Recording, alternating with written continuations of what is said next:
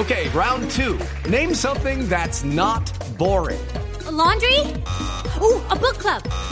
Computer solitaire, huh? Ah, oh, sorry, we were looking for Chumba Casino. That's right. ChumbaCasino.com has over 100 casino style games. Join today and play for free for your chance to redeem some serious prizes. ChumbaCasino.com. No purchase necessary. Full prohibited by law. 18 plus terms and conditions apply. See website for details. Paola Ochoa es periodista. Está en Mañanas Blue.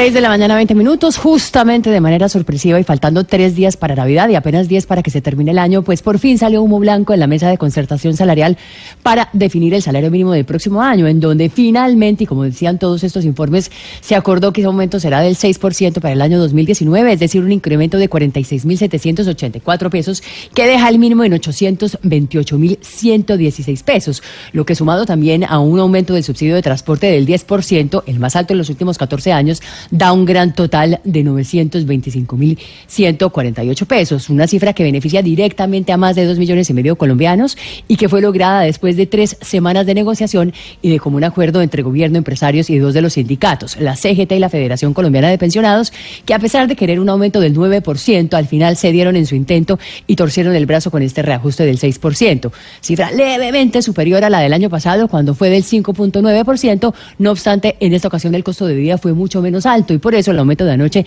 está un 2.7% por encima del costo de vida de este año que termina. Cifra que también termina afectando un montón de cosas que van indexadas al salario mínimo, como por ejemplo las cotizaciones de salud y pensión, las matrículas, las multas o los comparendos de tránsito que están definidos en la famosa sigla SMVL, es decir, salarios mínimos mensuales vigentes. Lo cierto es que se trata de la séptima vez en los últimos 22 años que las partes logran un acuerdo sobre el incremento sin necesidad de recurrir a la expedición de un decreto, que es como suelen salir adelante todos estos pulsos y entuertos, lo cual obviamente significa un logro para el gobierno, que anoche muy tarde salió a dar una locución presidencial celebrando este histórico acuerdo, a pesar de que aún existe una gran incertidumbre alrededor de la media prima extraordinaria, una propuesta que se discute en la Comisión Séptima del Senado y que beneficiaría supuestamente a más de 5 millones de colombianos que ganan de tres salarios mínimos para abajo. Discusión que va a mitad de camino y que deja todavía demasiados interrogantes sobre la Pero más allá de eso, es interesante ver también lo que se viene sucediendo con el salario mínimo en otros países del mundo, como por ejemplo México, en donde AMLO, Andrés Manuel López Obrador, el nuevo mandatario, acaba de aumentar hace apenas dos días el salario mínimo en un 16%, el más grande y más importante en los últimos 25 años. Lo mismo acaba de pasar en España, donde el salario mínimo acaba de aumentar un 22% o